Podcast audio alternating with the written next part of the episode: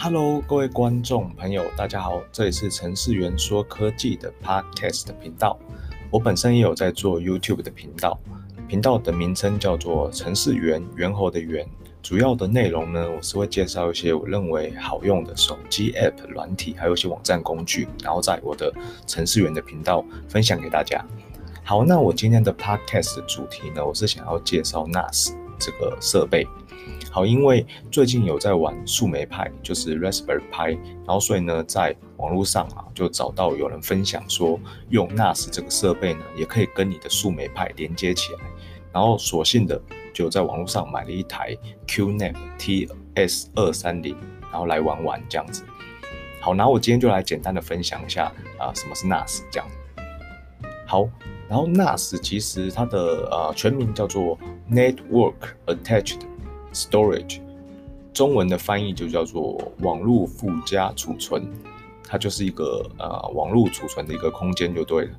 好，也就是你可以集中的储存你的照片、影片，然后音乐、文件，然后一些资料啊，储存在这个储存装置里面。所以只要你有网络连接，你就可以连到你的 NAS 的机台，然后下载你所有在放到 NAS 里面的档案资料。听起来就是云端的一个概念嘛，对不对？它跟 Dropbox 跟 Google Drive 其实都一样，差别就在于说，哦，NAS 呢，它是架在自己家里面，所以我们也称之为叫做私有云。然后 Google Drive、Dropbox 之类的这种，我们都称之为叫公有云。好，然后 NAS 的历史呢？其实它在一九八三年的时候啊，就已经萌芽了，就有这个概念。然后直到一九九零年代的初期早期，然后有一间公司叫做 Network Appliance 的公司呢，它开发出一个啊，同时可以支援 Windows 和 Unix 系统的一个啊啊机台，然后所以才开启了一个专属的 NAS 的一个市场。好，然后目前。个人跟商用的一个知名品牌啊，就呃有两间，有一间叫做威廉通科技，它就是我买的啊啊、这一台就叫做 QNAP，然后另外一间叫做群辉科技，叫做 Synology，这两间都非常大间，而且都他们的创办人都是台湾人，然后也有网友啊戏称说啊 QNAP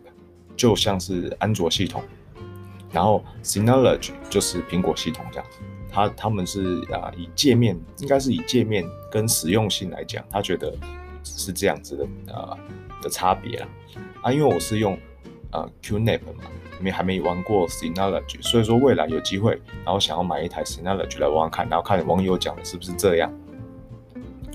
好，然后呢，NAS 的架设其实很简单。你只要把硬碟啊装上去，然后哦插上电源线，然后再接上你的网路线之后呢，基本上就是设定，就是就机台设定就这样就完成了。啊，接下来都是电脑上面的操作。现在的 NAS 啊，其实很简单，就是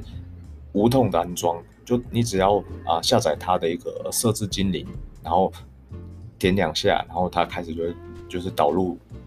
你要怎么怎么设置，你要怎么。要你要写什么东西，你要怎么设定密码，它都会一步一步一步教你怎么做。像如果是 QNAP 的话，它你要下载一个叫做 QFinder 的一个一个 APP，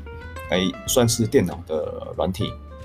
像我 Mac 的话也可以下载，Windows 也可以下载，然后 Linux 也可以下载。然后你你就是在里面啊，就是哦，就是照它的步骤走，你就可以设定完成。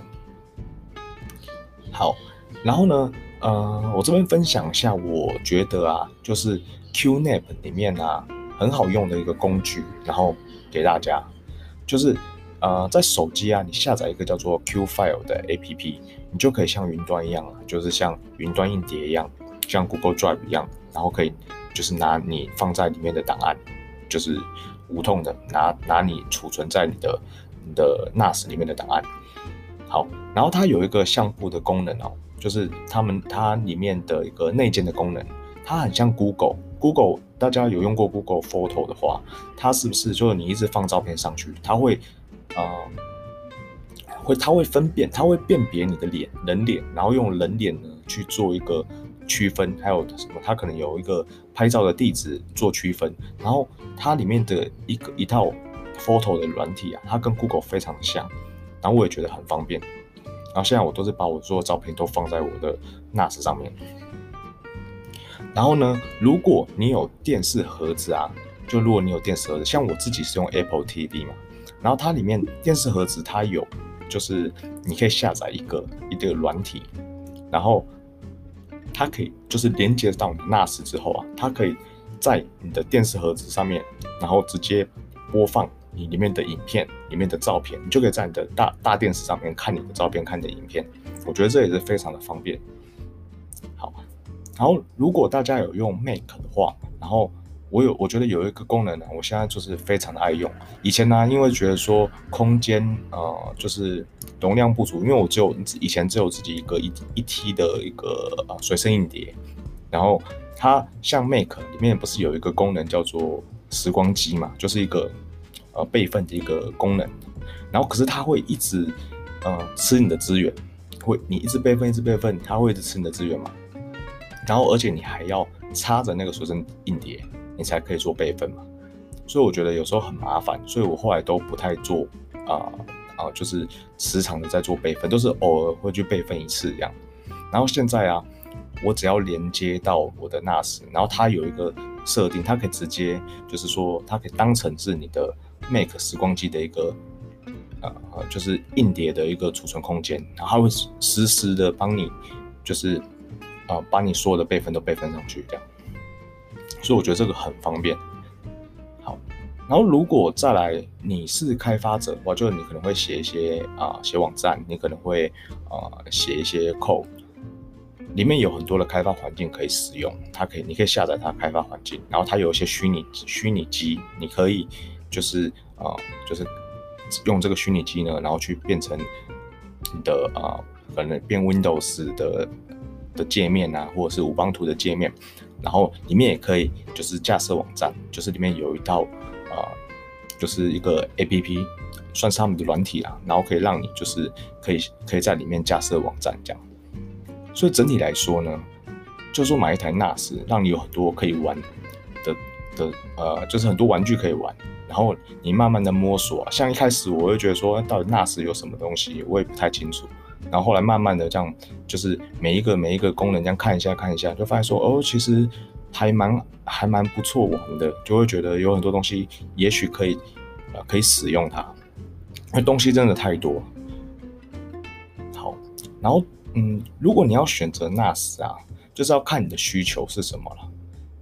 对，如果只是单纯的你备份照片、影片的话，那买一般家用的就行，就是最最基础的就可以了。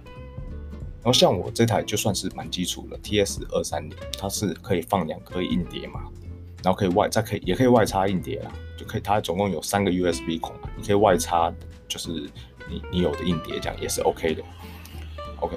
而如果你是需要就是强大的一些虚拟机啊，你想要呃可能要开很多的什么 Windows 的虚拟机，然后呃和 macOS 的虚拟机，那。你就会要要高阶一点，因为其实虚拟机啊，它会比较吃效能，就当然要买高阶一些的机机型这样。好，然后 NAS 啊，就是里面呢，它会有建一些像苹果啊、安卓的呃呃 APP 商城，然后时常会上架一些官方或者是第三方的软体。然后 QNAP 里面呢，它有呃一些在 APP 商城里面，你可以下载到一些，我觉得也是。算实用的小工具一样，像比如说它里面有一个云端笔记，就等于是有点像啊、像是 Make 的话，就是像备忘录这样这种东西。然后啊啊、Google 好像有一个也是笔记本之类的，其实它就是一个云端的一个一个笔记本。然后它还有一个叫做 PDF 的翻译的一个 APP，就比如说你的，你可能有有找到一篇啊、就是呃有 PDF 档，然后里面是英文翻译，英文嘛，用英文写的，你可以透过它一个 OCR 的一个呃人工智能的 PDF 的翻译，然后它可以直接变成中文。我是觉得还蛮方便，就是让你在做文书上面会更方便一点的一些小工具。